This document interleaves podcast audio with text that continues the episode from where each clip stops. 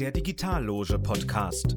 Best Practices und spannende Einblicke in die Welt der Digitalisierung. Tom Endres und seine Gäste nehmen dich mit in die Erfahrungswelten von Unternehmern, Digital Executives und Future Leaders. Hier bekommst du praktische Impulse und wertvolle Insights aus der Sicht von Profis. Herzlich willkommen zur heutigen Folge des Digital Loge Podcasts. Ähm, ich freue mich sehr, heute mit Hamid, Hamid Hosseini sprechen zu dürfen. Äh, Hamid, du bist für mich ähm, ja, einer der Experten rund um eigentlich mehrere Themen. Also Plattform, das erste, die erste Begegnung ähm, hatten wir rund um Plattform, Geschäftsmodelle, Plattformökonomie. Ähm, das ganze Ökosystem-Thema hast du rauf und runter dekliniert. Äh, und zwar in einer Eindringtiefe, die ich persönlich selten gesehen habe. Äh, und das sind einfach ganz, ganz wesentliche Inputs von dir über die Jahre schon gewesen. Und seit geraumer Zeit, ähm, aus meiner Wahrnehmung, anfangs eher unbemerkt und in letzter Zeit immer sichtbarer, äh, gehst du auch rund um AI, künstliche Intelligenz-Themen ähm, an, an, an wirtschaftliche Fragestellungen, an Business-Fragestellungen, an Unternehmensfragestellungen ran. Ja, ganz herzlichen Dank, dass du Zeit für uns hast heute und ich freue mich schon auf das Gespräch mit dir. Ja, vielen Dank, Tom, äh, für die Einladung. Ich freue mich ebenfalls und bin sehr gespannt. Mhm. Ähm, ich hatte eben schon erwähnt, so Plattform, Plattformgeschäftsmodelle, KI und sowas, was du relativ vor der Welle oder sehr, sehr früh kundig. Kannst du vielleicht ein bisschen was über dich und deinen Werdegang erzählen? Wie lernt jemand was, was du jetzt kannst? Background ist ja Mathematik und Wirtschaftsinformatik, ein paar Jahre oder einige Jahre in Beratung und Webtechnologieberatung und äh, einige Firmen selber aufgebaut und äh, mal gescheitert, mal erfolgreich gewesen und äh, dann irgendwann zu T-Systems gegangen, und, war relativ lange bei verschiedenen Funktionen und äh, habe auch äh, zwischendurch ja wieder die Schulbank gedrückt und am MIT äh, Abschlüsse in dem Bereich gemacht. Und zwar äh, vor allem äh, ein Master mit Fokus auf äh, Plattformen und Ökosysteme und datengetriebene Geschäftsmodelle. Und über die Zeit äh, und äh, dieses Training beim ähm, Y Combinator habe ich ja Sam Altman kennengelernt, der ja quasi, als ich ja quasi die Firma gegründet habe, in 2017 2016, 17 ähm, hat er ja dann äh, 2020 uns recht früh den Zugang zu OpenAI äh, gegeben über den API und über den Playground. Und äh, wir haben das halt im Rahmen der Plattformprojekte eingesetzt.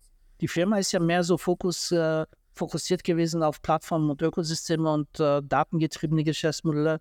Und das Thema KI in dem Sinne oder LLMs ähm, haben wir 2020 äh, quasi in den Projekten eingesetzt. Man muss dazu nur sagen, dass ich ja schon auch in meiner alten Vergangenheit, in dieser Zeit, wo ich Webtechnologie-Projekte äh, gemacht habe, auch schon mit so einer Art quasi Data Analytic Tool in Berührung kam, nämlich Autonomy, äh, was ja schon so ähnliche Sachen gemacht hat wie OpenAI, aber allerdings äh, die Vorstufe davon. Das heißt also, Texte zu analysieren, Texte zu validieren. Äh, äh, der Gründer hat natürlich so komische Sachen irgendwann gemacht. Er hat auch Probleme mit HP bekommen, der Mike Lynch aber ähm, das ist so die Vergangenheit. Und ich habe auch schon äh, mittlerweile auch einige Netze trainiert und äh, genau, bin jetzt quasi seit drei Jahren wieder mit diesen Themen aktiv. Hm.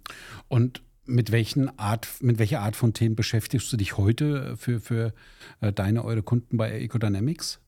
Aktuell äh, machen wir natürlich auch Plattform- und Ökosystemprojekte. Wir begleiten derzeit zwei, drei Large-Scale-Projekte sogar als ähm, äh, quasi Lead-Advisor.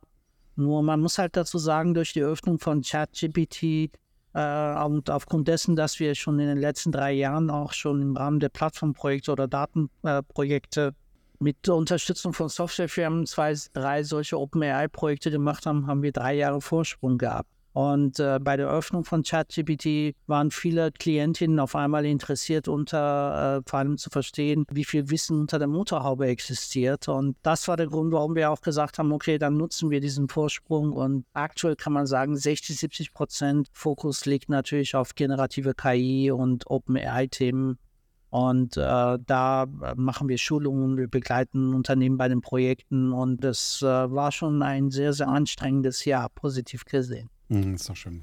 Und das ist im Übrigen auch dann der, der, der Punkt unserer Zusammenarbeit. Also wenn ihr die Innovationsarbeit sozusagen im Griff habt, dann steigen wir gerne mit ein und machen, übersetzen das in Exzellenzprogramme für Firmen, wie dann die ganze Organisationsentwicklung oder dann auch das Programmieren oder später der Betrieb aussehen kann. Das nur als, als Randbemerkung. Absolut, Tom. Also wir haben es ja ein paar Jahre aus den Augen verloren, aber da freue ich mich unbedingt darauf. Ich sage mal, mit dieser Operational Excellence Expertise von euch äh, die Themen, die wir konzipieren, auf den Weg bringen, äh, da gemeinsam äh, ja zu meistern, weil da ja nicht nur die Technologie im Vordergrund steht, sondern haufenweise andere Dinge, die noch geklärt werden müssen. Genau, und das ändert sich so schnell, das ist einfach wunderbar. Ja, ja genau.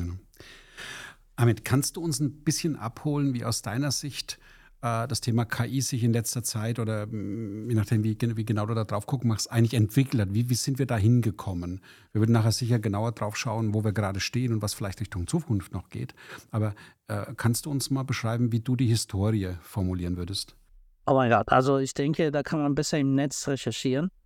Ähm, meine Kenntnisse gehen zurück auf diese äh, Konferenz in Dartmouth, wo äh, quasi Shan und äh, alle anderen äh, sich trafen und das erste Mal äh, quasi die Grundsteine der heutigen künstlichen Intelligenz gelegt haben. Und da ist ja seitdem ja eine Menge, Menge, Menge passiert in Machine Learning, Deep Learning, in äh, verschiedenen Elementen. Und in den letzten Jahren haben natürlich die großen Tech-Firmen und Plattformen interessanterweise sehr viel Geld investiert, unter anderem auch Google und so weiter. Und ähm, bisher war das ja immer so, äh, wenn ich mich mit ähm, den Experten oder Expertinnen, die ich kenne, über KI unterhalten habe, dann war immer so, ja, es gibt immer singuläre Anwendungen, da haben wir viel erreicht, aber so eine ähm, Weltwissen oder kontextbasiertes Wissen wurde bis dato eigentlich nicht so in der Form, wie OpenAI den Vorstoß gemacht hat, äh, bisher nicht so äh, erreicht. Und äh, beziehungsweise es gab auch schon Large Language Modelle. Und äh, ich äh, kann auch ganz offen sagen, also ich kenne mich wirklich auch mit diesen natürlichsprachlichen Modellen äh, gut aus, mit Deep Learning und mit neuronalen Netzen sehr gut aus.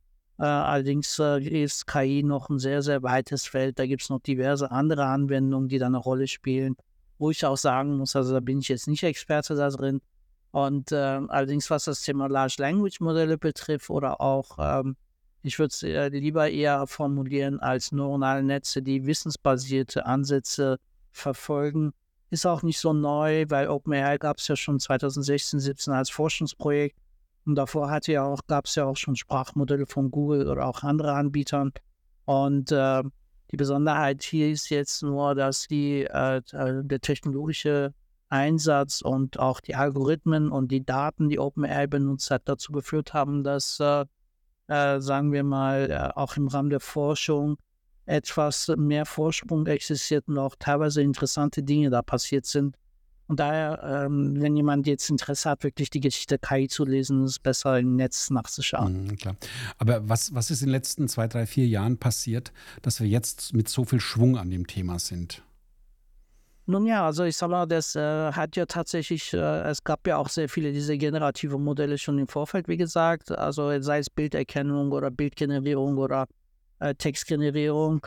Ähm, die Besonderheit hier ist halt, dass äh, vor allem die Algorithmen maßgeblich sind bei OpenAI, weil die schon beim Anfang, als sie auch bei der Gründung äh, sehr, sehr viel Wert darauf gelegt haben, dass sie die Algorithmen vollkommen neu entwickeln die kann man sich auch äh, auf der Website von denen anschauen. Ansonsten unter Spinning Up gibt es eine Seite, wo man zumindest die ersten Versionen der Algorithmen anschauen kann. Das heißt also, es sind so sechs bis sieben äh, Hauptalgorithmen, die dafür sorgen, dass unterschiedliche Mechanismen in den äh, neuronalen Netzen angesteuert werden, zum Beispiel deterministische Voraussagen oder auch äh, ähnliche Erwartungsmodelle beim PPO, wo es darum geht, dass man das Modell eher so trainiert, indem man das Modell, äh, dem Modell eher Feedback gibt und so weiter und so weiter. Das heißt also, diese Algorithmen sind tatsächlich erst in diesem, im, in dem, äh, bei der Gründung von OpenAI auch im Rahmen von Studien entwickelt worden. Und die Besonderheit ist auch, dass Sam Altmann hier wirklich Top-Leute um sich herum aufgebaut hat, ähm, die wirklich sehr, sehr gut sind in dem Bereich. Zusätzlich kommt, kam noch dazu, dass sie ein massives ähm, äh, Volumen an Daten trainiert haben. Weitestgehend sehr viel universitäres Wissen, äh, nach deren eigenen Schätzungen 60, 70 Prozent universitäres Wissen, 20, 30 Prozent internetbasiertes Wissen und äh, zusätzlich natürlich auch die Rechenpower, die die haben. Ne? Das heißt also, diese Rechenpower plus Training plus Algorithmus und natürlich auch die Anzahl der Parameter, die die Modelle bieten. Bei GPT-3 ungefähr 178 Milliarden, bei äh, GPT-4 nach der Umstrukturierung der Architektur sind das ungefähr 2 Billionen Parameter. Ist das natürlich, sind das Zutaten von, äh, sagen wir mal, ein Modell, was äh, sehr, sehr mächtig geworden ist und äh, durchaus auch ähm, in der Lage ist, ähm, etwas mehr zu leisten als die zum Beispiel Open Source Modelle oder die Wettbewerbsmodelle. Was äh, dem sehr nahe kommt, ist aktuell Anthropic. Und ich bin gespannt, was Google da demnächst zaubert. Aber alle anderen äh, sind eher spezialisiert auf bestimmte Aufgaben und sind nicht so mächtig wie äh, OpenAI, was ja auch äh, und zum Teil Weltwissen auch äh, trainiert hat, was bisher auch in der KI sehr, sehr schwierig war. Mhm, mhm. Siehst du diesen Abstand stabil oder, oder ist das offener Wettbewerb? Äh, hast du da eine Prognose? Naja, also das ist ja äh, eine Mischung oder eine, eine ähm, Zusammensetzung aus verschiedenen Elementen und Komponenten. Zum einen ist es ja so, dass das Produkt das Modell ist. Das heißt also, dieses äh, Large Language Modell oder die neuronalen Netze, die darunter aufgebaut sind, die ähm, äh, sind ja zum einen ja sehr, sehr gut in dem, was sie da tun. Zum anderen ist es ja auch so, dass auch äh, die äh, sehr viele gedacht haben, dass, ähm, was weiß ich, am Anfang war ChatGPT nur mit Text, dann kam Bild dazu und so weiter. Aber das hat ja schon vorher existiert. Also DALI gab es vorher, Whisper gab es vorher, diese Audioerkennung und auch ähm, eine Vorversion von dem Code-Interpreter oder aktuell Advanced Data Analysis gab es vorher. Und diese Netze waren nie voneinander getrennt. Das waren einzelne Subnetze, die man halt nur getrennt erstmal gelauncht hat, um, sagen wir mal, die Userinnen nach und nach daran zu gewöhnen und so äh, quasi auch Feedback zu bekommen. Und äh, jetzt hat man quasi auch vor einer Woche ja das äh, multimodale Modell entwickelt. Also das heißt, also, es ist sehr, sehr viel Technologie und Vorsprung durch die Technologie. Und zum anderen natürlich auch Geschäftsmodell. Was am Altmann selbst ist äh, durch und durch Plattformmensch. Das heißt also, man kann ja auch schon, als er bei Y Combinator war, das ist ja einer der größten Inkubatoren weltweit, die ja enorm äh, Kapital in den letzten 15 Jahren aufgesammelt haben, durch zum Beispiel Startups wie Airbnb, Uber, Dropbox und so weiter.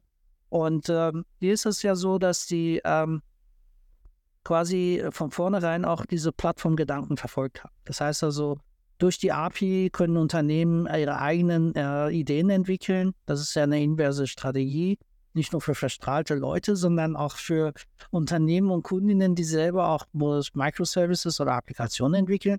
Und letzte Woche haben wir auch gesehen, dass sie auch einen Marktplatz äh, etablieren wollen, in dem halt äh, sogar äh, wirklich jeder von uns in der Lage ist, eigene GPTs zu erstellen und die auch sogar anzupassen und demnächst sogar anzubieten um von den äh, Umsätzen zu profitieren. Also das ist ein durch und durch ein Ökosystem- und plattformorientiertes Modell plus ein mächtiges Technologiewerkzeug, was äh, kuratiert wird. Und äh, ich sag mal, jetzt nicht nur, weil ich dort Bekannte habe, äh, sondern generell denke ich, das sind die Zutaten, wo es sehr, sehr schwer sein wird, äh, dem hinterherzukommen. Und wenn es zu Unternehmen schaffen, glaube ich, wenn überhaupt, dann nur Google und Anthropic. Äh, bei den anderen äh, glaube ich nicht, dass die das jemals schaffen. Ich glaube eher, dass sie eher auf einzelne Anwendungen sich fokussieren werden. Also domainzentrierte Lösungen oder äh, Subthemen in irgendwas in dieser Art am Ende. Genau, Branchenfokus, ja, genau, Funktionsfokus, genau, Anwendungsfall. Genau. Ja. Anwendungsfall, gutes Stichwort. Wo, wo, stehen wir denn aus deiner Sicht heute, Stand heute, vielleicht vor dem Launch letzter Woche oder auch mit dem Launch? Ähm, was geht heute? Wo stehen wir denn da aus deiner Sicht als Inside-Profi? Naja, das Ding ist ja sehr, sehr viele dieser Dinge, die wir derzeit da auch sehen, die seit der Gründung von OpenAI, äh, die wurden ja schon jahrelang, haben sie daran gearbeitet. Nur, dass sie jetzt nach und nach an die Öffentlichkeit kommen, äh, das ist ja auch äh, eine Sache, die sie auch im Rahmen der letzten Jahre in der Release-Planung aufgesetzt haben. Und wo wir heute aktuell stehen, ist ja so, dass OpenAI ja derzeit ja diese GPT 3.5 Turbo und 3 und 4 und 4 Turbo ja letzte Woche gezeigt hat und auch äh, dadurch, dass äh, äh vor allem auch diese äh, Assistant APIs und Function Callings noch etabliert wurden und auch, wie gesagt, der Bau der eigenen GPTs, stehen wir im Moment eigentlich auf dem Schwellwert einer KI-App Stores. Das heißt also, in diesem KI-App Store kann jeder, jeder von uns quasi eigene Agenten, eigene, äh, beinahe sogar in bestimmten Aufgaben menschennahe Ressourcen entwickeln, die dann auch zum Verkauf anbieten oder die Leistung anbieten. Und äh, wir stehen auch äh, so weit da, äh, die, äh, davor, dass sogar diese Modelle ähm, dann durch Programmiererinnen entwickelt werden können. Und jetzt wird es spannend. Das heißt also, bestehende Applikationen sind demnächst sogar auch über OpenAPI oder diese Function Calling in der Lage, äh, sogar durch äh, Sprachmodelle gesteuert zu werden. Das heißt also, äh, bestehende Applikationen werden jetzt eine gewisse Intelligenz bekommen und neue Applikationen können deutlich einfacher entwickelt werden, weil zum Beispiel bei den GPT-Modellen auch ähm, Analysemodelle, Bild- und Audio-Video-Modelle ja auch schon demnächst kommen. Das heißt also, ähm, wir stehen im Moment möglicherweise vor dem Schwellwert, dass die Frage sein wird, ob demnächst nicht sogar so eine KI-App Store den äh, herkömmlichen App Stores äh, ihre Rolle diktiert. Und äh, es wird erstmal eine Konvergenz oder auch eine gemeinsame Existenz geben, aber es glaube ich, dass äh, ist im Moment nicht jedem bewusst, was da gerade so jede Woche oder jeden Monat da passiert. Ne? Das heißt mhm. also, da stehen wir und ökonomisch, betriebswirtschaftlich stehen wir vor einer Umbruch der Geld- und Kapital- und Arbeitsmärkte. Das ist aber halt noch ein anderes Thema. Ähm, kannst du Anwendungsfälle oder konkrete Szenarien vielleicht beschreiben, die, die jetzt dran sind, die jetzt quasi auf der, auf der Tagesordnung oben auftauchen für Firmen, für Anwender, für Anwenderunternehmen? Ja klar, also es gibt diverse Beispiele. Es gibt ja zum Beispiel das berühmte Beispiel, was ja äh, Microsoft zusammen mit OpenAI gemacht hat. Und zwar, da gibt es ja auch immer diese Fragestellung des Datenschutzes und Datensicherheit. Und es ist ja so, dass es ja schon OpenAI-Installationen auch in Europa gibt und äh, die man ja auch gemeinsam mit Microsoft eingehen kann. Und äh, zum Beispiel diesen Sprachassistenten zur Erklärung der Bedienelemente in äh, äh, bei äh, Mercedes-Benz. Da kann man sich das anschauen. Oder es gibt sogar ein Non-Disclosure-Projekt, was äh, oft Microsoft erwähnt bei einem großen Telco-Provider, wo sie die Servicekosten gesenkt haben. Ähm, eine offene Referenz ist, glaube ich, auch sogar ein Projekt sogar bei Siemens, die das ja auch irgendwie validieren und einsetzen. Und es gibt auch Fälle im Netz, äh, wo, ähm, das haben wir auch selber auch äh, validiert mit einem großen Semiconductor, äh, dass man sogar zum Beispiel im Rahmen von Forschung und Entwicklung ähm, zum Beispiel äh, sogar ähm, CPUs prompten kann, CPUs neu entwickeln kann. Äh, da gibt es auch Fälle im Netz und äh, anderes Beispiel ist halt äh, zum Beispiel mit der Firma Fairman Tech aus Hamburg. Haben wir die am Anfang und äh, mit der Zeit begleiten wir die immer noch und da haben die selber mit ihrem Entwicklungsteam nach der Konzeption ein äh, zum Beispiel Material GPT aufgesetzt, was nicht nur so ein Agent ist, sondern das Ding äh, macht schon äh, etwas mehr. Das macht Augmented Retrieval. Das heißt also, äh, dort ist das Ziel sogar zum Beispiel Materialeigenschaften neu zu entwickeln mit äh, GPT-Modellen, äh, Metalllegierungen und solche Dinge. Mhm. Am besten können sich die Zuschauerinnen an den an Fährmann oder auch an diesen Semiconductor verwenden. Die Semiconductor ist übrigens die Renaissance Europe, ähm, mit dem wir auch äh, zusammengearbeitet haben. Äh, also da ist im Moment auch äh, außerhalb der äh, oder äh, sagen wir mal hinter dem Vorhang äh, viele Konzerne arbeiten daran. Also Versicherungen, Banken. Also das ist jetzt vielleicht nicht alles bekannt, aber ich glaube, dass da viele aktiv sind. Und Sam Altmann hat es ja letzte Woche gezeigt, dass da ein deutlicher Anteil, ich glaube knapp 90 Prozent der Fortune 500 Unternehmen setzen das bereit ein. Es sind sogar zwei Millionen äh, äh, sogar Developer weltweit aktuell, die auch die API nutzen. Mhm, das ist schon ziemlich krass, also innerhalb dieser Zeit. Ja. Wenn ich jetzt ein normales mittelständisches oder etwas größeres Unternehmen wäre, nehmen wir an Maschinenbauer, äh, wie gehe ich das denn an aus deiner Sicht? Naja, das ist, äh, ich äh, denke, dass sehr viele Maschbau- und Tech-Unternehmen auch bei uns oder auch die Industrie bereits KI im Einsatz haben für einzelne Anwendungen. Und das würde mich wundern, wenn die da jetzt gar nichts hätten.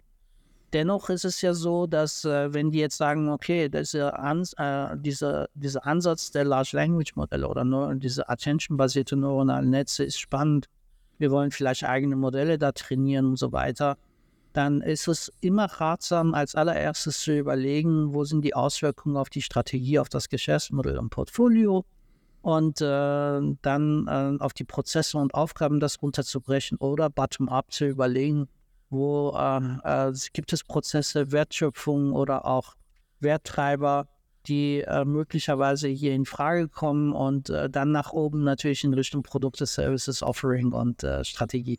Es geht, beide Wege sind möglich. Und äh, wichtig ist halt nur immer zu überlegen, wo werden diese Bausteine des Geschäftsmodells oder der Strategie ergänzt, erweitert oder erneuert. Das ist ja relativ harmlos und unterstützend. Deutlicher Wettbewerbsvorteil und wo wird es tatsächlich sogar Substitutionselemente geben. Das heißt also, Dinge werden äh, ersetzt durch die KI oder neue Geschäftsmodelle entstehen. Ne? Das heißt also, unter diese äh, Kriterien kann man dann diese einzelnen Komponenten durchleuchten und äh, tatsächlich dann sich einen Plan zurechtlegen. Sollte also nicht allzu lange dauern, das sollte keine Studie sein, weil die Zeit im Moment rennt davon sozusagen, sprichwörtlich. Das heißt, hier empfehle ich in der Regel, solche Analysen innerhalb von ein paar Monaten durchzuführen und relativ schnell die Hotspots oder die, äh, man sagt auch manchmal Whitespots und so weiter zu analysieren, zu sagen, okay, wo sind wirklich die Top-Themen, die dann relativ schnell äh, zu, äh, anzugehen. Und wie man die angeht, geht halt durch verschiedene Ansätze. Ähm, auf diesem Developer-Konferenz haben auch äh, die OpenAI-Leute auch ein ähm, schönes Framework vorgestellt, aber für die Zuschauerinnen oder für die ähm, Zuhörerinnen äh, kann ich das kurz erklären. Das heißt also, man kann auch solche Use Cases oder Anwendungsfälle durch einfache Prompts validieren. Dann kann man überlegen, ob man in Richtung äh, Feintuning geht, wo es um äh, Anpassungen für einzelne Geschäftsfelder oder Anwendungsfällen, zum Beispiel Verbesserung von äh, Prozessen oder ähm, die Sicht in äh, Procurement-Datenbanken geht oder halt durch Augmented Retrievals, dass man sagt, okay, wir wollen tatsächlich durch äh, Training von Wissen neue Dinge entwickeln oder sogar einen Mix daraus äh, aus äh, Prompt Engineering und Augmented Retrieval und Feintuning, äh, diese einzelnen Schritte zu testen. Bis hin zu sogar die Endausbaustufe wäre sogar ein eigenes Large Language Modell zu entwickeln. Ja, dass man sagt, okay, wir trainieren sogar basierend auf OpenAI ein komplett eigenes Netz und ähm, verbinden das damit äh, das sind die Wege, die ich da empfehle. Also wirklich Schritt für Schritt diese Dinge validieren und nicht sofort viel zu viel Geld in die Hand nehmen, sondern erstmal gucken, funktioniert es und wenn es funktioniert, dann den nächsten Schritt machen. Eigentlich im Prinzip in der klassischen Logik, ein Prototyp, dann MVP-Logik oder dann skalieren, wenn es in die Produktion gehen soll. Äh, und ich möchte es nochmal markieren, weil das ist für mich ein sehr, sehr valider, sehr valider Punkt. Die Strategie, die Inhalte, das Geschäftsmodell nahe überlegen, kommt vom Kunden, von der Firma, von dem Owner des Geschäftsmodells. Je nachdem, wie viel eigenes Know-how im KI-Bereich da ist, kann man das selber durchziehen oder man lässt sich eben unterstützen und mergt es dann in Richtung nächste Stufe der eigenen ja, Strategieumsetzung. Aber das Ding ist nicht mehr wie früher äh, ewig lang überlegen und äh, Wasserfallmodell und in einem Jahr wissen wir, ob wir was tun wollen würden, sondern es geht einfach eine ganz andere Taktung an den Start. So würde ich dich also verstanden haben.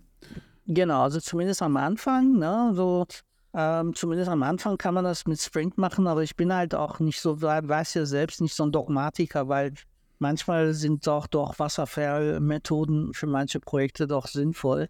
Also das heißt also, wenn es so irgendwelche Sachen gibt, wo man äh, die Methode besser anwenden kann.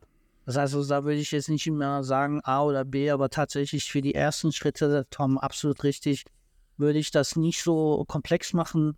Genau. Und äh, wenn es natürlich so zum Beispiel um Training von eigenen Netzen oder Aufbau eines Large Language Modells ist, da würde ich vielleicht sagen, naja gut, also da sind vielleicht solche schnelle Geschichten nicht so gut, sondern da muss man schon richtig äh, hingucken. Aber tatsächlich für den Anfang empfehle ich schon, Schritt, Schritt für Schritt diese Dinge zu validieren und zu gucken, ähm, ja, äh, gibt es überhaupt da eine Erfolgschance? Ne? Mhm. Und ich finde solche Vorgehensweisen auch oft sehr überraschend, ne, weil am Ende kommen Sachen und Chancen raus, die man am Anfang gar nicht auf dem Radar hatte. Äh, das ist, glaube ich, in, in dieser Thematik Ziemlich, ja, gut, ziemlich meine, wahrscheinlich sogar, ziemlich wahrscheinlich sogar. Deine mhm. Vergangenheit, du hast ja alles gesehen, ja. Also, hm.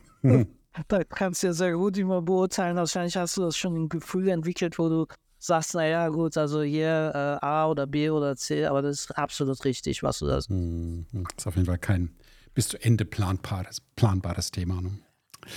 Ähm, ja, wunderbar, wunderbar. Also, das heißt, ganz konkret rangehen, Use Cases kommen aus dem Geschäftsmodell, aus der Domain, soweit verstanden. Ähm, jetzt mal abgesehen davon, dass es im Moment schon äh, fast atemberaubende Möglichkeiten gibt, hast du einen, einen, einen Blick in die Zukunft? Also, wie würdest du dir ein Maschinenbauunternehmen, Industrieunternehmen äh, Richtung Zukunft gedacht vorstellen, jetzt aus deiner, aus deiner KI-Logik? Naja, man muss jetzt äh, dazu wissen, dass äh, Maschbauer oder auch generell Anlagen, Maschinenbau oder Prozessindustrie, Hightech-Engineering-Unternehmen ja ähm, teilweise dann doch äh, sehr, sehr viele äh, Detail- und Domainwissen in ihrem Bereich einsetzen, wo vermutlich diese Large Language Modelle noch zumindest nicht in der Lage sind, die Anforderungen zu erfüllen. Da sind die herkömmlichen KI-Ansätze, die sie da einsetzen, äh, zum Beispiel für sehr, sehr, sehr komplexe Sachen, äh, die sich schon bewährt haben, äh, eher äh, sinnvoll, das weiterzumachen. Das ist das eine. Das andere wäre ja, nichtsdestotrotz jetzt schon zu gucken, wo äh, solche KI-Lösungen miteinander komplementär aufgesetzt werden können. Sei es jetzt zum Beispiel in den White-Collar-Jobs und so weiter, wo es um akademische Berufe, aber auch mhm. um äh, konzeptionelle Jobs geht und so weiter. Äh, dass man sagt, okay, wir mixen das und wir unterstützen die Mitarbeiterinnen durch eigene Assistenten, durch eigene Unterstützung, erweitern die Teams und äh, können da auch äh, komplexere Aufgaben durchaus gemeinsam lösen, bis halt irgendwann eine Zukunft kommt, äh, wo möglicherweise sogar die herkömmlichen KI-Methoden auch äh, äh, möglicherweise, ich bin da noch vorsichtig, irgendwann vielleicht von solchen erweiterten oder fortgeschrittenen Modellen abgelöst werden.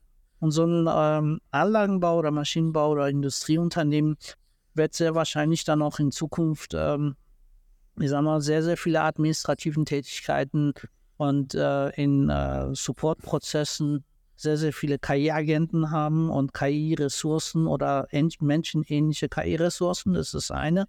Zum anderen werden wahrscheinlich immer noch sehr viele herkömmliche äh, KI-Modelle und Applikationen weiterhin existieren. Die Menschen werden immer mehr sich auf die wesentlichen Aufgaben konzentrieren. Sie werden also weniger jetzt Excel-Tabellen oder PowerPoints erstellen, sondern sie werden eher prüfen, ob die KI das, was es macht, richtig ist oder nicht und eher strategische Aufgaben wahrnehmen, eher mhm. Entwicklung, Forschung gemeinsam mit der KI voranbringen. Und äh, ich denke, dass äh, so eher die Zukunft aussieht. Und die Unternehmen, die da vielleicht nicht unbedingt in den Bereich reingehen. Also ich bin normalerweise immer in meinen Vorträgen sehr analytisch und sage, das ist immer Quatsch, wenn man sagt, adapt or die. Aber in dem Fall würde ich sagen, naja gut, das ist schon etwas, was vor uns steht, was eine massive Auswirkung auf, das macht ja was mit den Firmen. Ne? Also, und diejenigen, die das nutzen, die werden ein bisschen schneller sein und ein bisschen schneller auch in die Zukunft gehen und die das nicht tun, da ist halt die Frage, ne, was passiert dann damit? Ich will jetzt keine schlechten Bilder malen, aber es äh, ist äh, eher so, dass es da dann doch diese zwei Fraktionen gibt. Und das ist weniger, ob ich groß und reich bin, sondern eher, ob ich KI-affin bin oder nicht. Mhm. Dienstleistungsbranche würde vermutlich fast noch intensiver betroffen sein. Maschinenbau ist ja noch ein bisschen hardwarelastiger.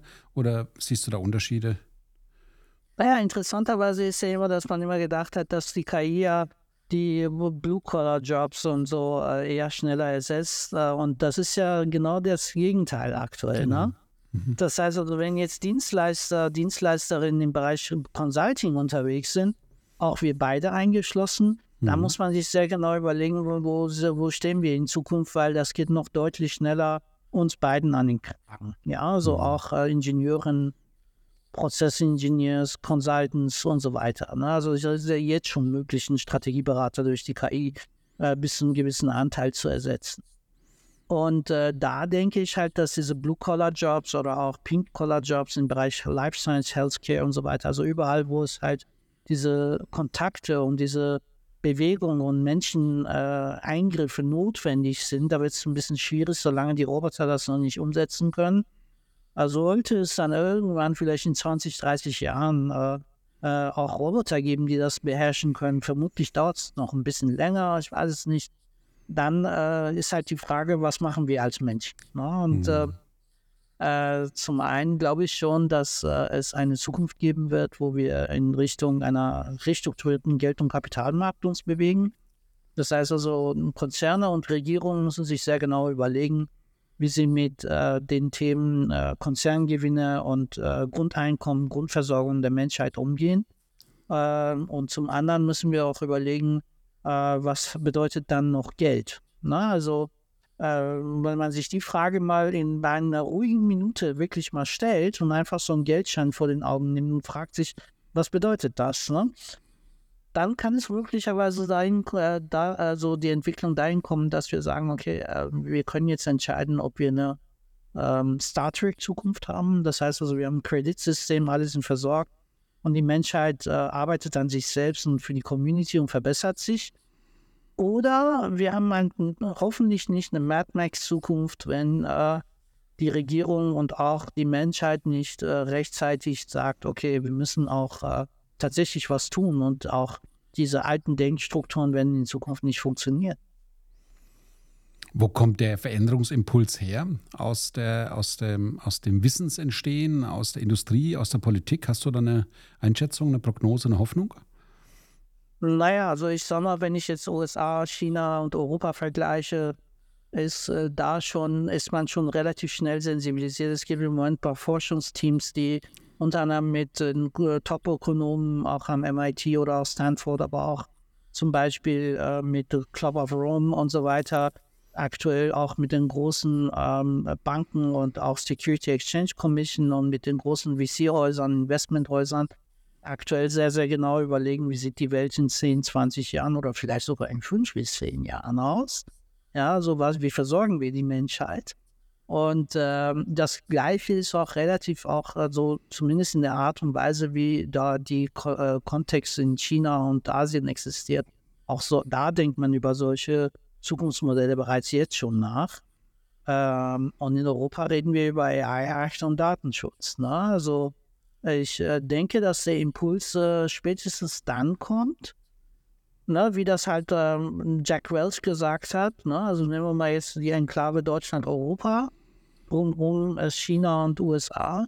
Und wenn die Umgebung sich schneller bewegt als wir, dann haben wir spätestens dann, müssen wir uns ganz genau überlegen, was wir tun. Der Impuls muss natürlich gemeinsam mit Unternehmen, Bildung und auch mit, äh, mit der Regierung äh, oder mit den Regierungsinstitutionen kommen.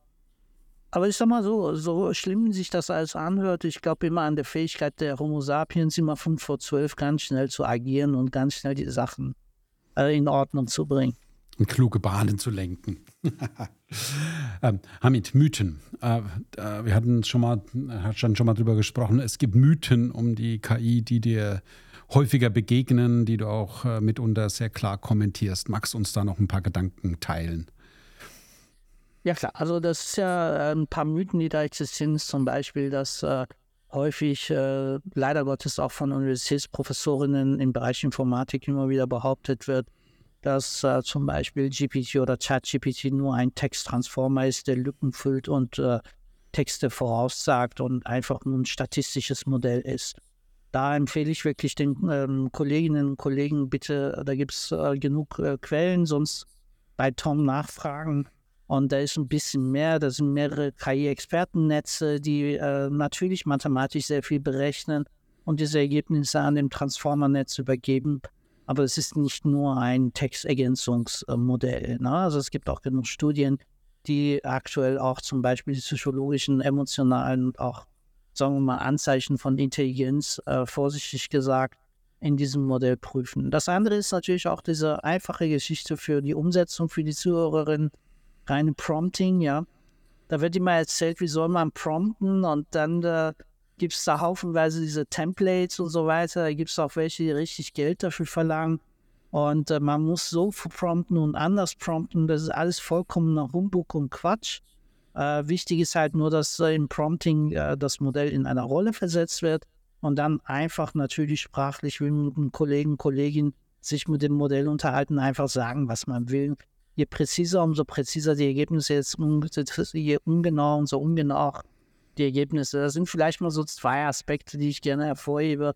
weil da immer so viel Unfug erzählt wird im Netz, äh, was das Modell nicht kann und kann. Und äh, es ist halt so ein bisschen so wie im Mittelalter, als man keine Ahnung hatte von gewissen Sachen, dass man halt irgendwelche äh, ja, Geschichten drumherum gebaut hat. Ja, also das, das sind vielleicht mal so zwei Mythen, die ich gerne so demystifizieren wollte. Und manche der Diskussionen sind ja auch sehr defizitorientiert in der Hoffnung, es wird nicht so schlimm und findet nicht statt und geht an mir vorbei. Und andere Diskussionen, die ich persönlich sehr viel mehr schätze, gehen halt in die Richtung, was kann man daraus machen, welche Chancen ergeben sich gerade für mich, meine Unternehmung und vielleicht auch meine Umgebung. Habe ich persönlich lieber. Mhm. Ja, genau. Ich meine, das geht ja auch relativ lange gut. Ähm, lang, wie lange weiß ich nicht, sechs Monate oder mehrere Jahre oder vielleicht ein paar Jahre bis viele Jahre. Das Ding ist halt, wie gesagt, wenn jetzt zum Beispiel durch diesen Wettbewerbsvorteil die amerikanischen und asiatisch-chinesischen Firmen sich dadurch schneller, effizienter, noch stärker werden und äh, dadurch günstiger werden, Stückkostendegression, Economy of Scale auf einem ganz anderen Niveau schaffen, äh, dann äh, kann man halt nicht mehr sagen, so, naja, das äh, geht an mir vorbei, das geht an mir vorbei, äh, da fehlt, also da ist weder es sinnvoll, in so eine Lethargie zu fallen oder auch einfach äh, ja so eine Art kognitive Dissonanz, wo man sagt, ich will eigentlich nichts davon wissen und es interessiert mich nicht, ich verstehe das nicht und so weiter. Das sind alles äh, gefährliche Sachen, weil da empfehle ich wirklich, ähm, die sollen sich gerne mit dir, mit uns auseinandersetzen, können gerne auch Schulungen besuchen und dann können wir denen wirklich zeigen, dass es nicht nur LinkedIn-Texte erstellen kann, sondern hochkomplexe Aufgaben mhm. erledigen kann. Super, Hamid. Ich bin immer wieder begeistert, wenn du mich in deine Welt mit spazieren gehen nimmst. Äh, ganz klasse. Ähm, ja, herzlichen Dank dafür. Aber eine abschließende Frage habe ich noch an dich. Wenn sich das ganze Zeug so schnell weiterentwickelt, was machst denn du in drei Jahren? Äh, du, das ist eine super Frage. Also ähm, entweder äh, werde ich wahrscheinlich, falls wir irgendwann wirklich entweder also uns aussuchen können, ob wir arbeiten wollen oder müssen und äh, nicht nur äh, beziehungsweise wollen und können und nicht nur müssen, äh, dann überlege ich halt, keine Ahnung, ich habe halt überlegt, ob ich weiter mich in dem Bereich spezialisiere oder vielleicht in Richtung Robotik gehe oder auch mal einfach Gartengestalter werde. Wa? Also das wäre auch mal was. Oder Winzer, ja. So quasi ein, ein analoges Prompting. genau, analoges Prompting, also Gartengestaltung, ähm, Winter wäre auch mal was, ja. So. Äh. Oder halt Menschen, älteren Menschen helfen, doch mal, mhm. weiß ich nicht, ein Seniorenheim der älteren Generationen unterstützen, zur Seite stehen. Also das sind viele Aufgaben. Du, so die, die Menschheit braucht so, hat so viele Baustellen und wir bauen Excel-Tabellen und PowerPoints, ne? Hm, irgendwie habe ich gerade ein Bild im Kopf, wie ein Seniorenheim aussehen würde, nachdem du ein Jahr dort warst. Aber das müssen wir jetzt nicht vertiefen. Die werden alle mit Feuerbrillen oder iPads rumrennen. Ne? ich vermute, ich vermute. Hamid, ich bin sehr sicher, das war nicht das letzte Mal, wo wir ein KI-Update KI besprechen. Ganz herzlichen Dank für deine Gedanken und für deine Überlegungen und bin schon mal gespannt, was du in nächster Zeit so treiben und berichten wirst. Ganz herzlichen Dank für das Gespräch. Vielen Dank, Tom, und äh, danke nochmal für die Einladung. Ich hoffe, dass die Zuhörerinnen Spaß hatten. Ja, ich auch. Danke. Ciao, ciao. Ciao. Was war der für dich wichtigste Impuls und was wirst du in Zukunft für dich umsetzen? Wir freuen uns auf dein Feedback. Gerne kannst du uns deine Fragen und Anregungen auch über LinkedIn oder unsere Website digitalloge.com schicken. Wenn du keinen weiteren Insight aus der Welt der Digitalisierung mehr verpassen möchtest, abonniere diesen Podcast.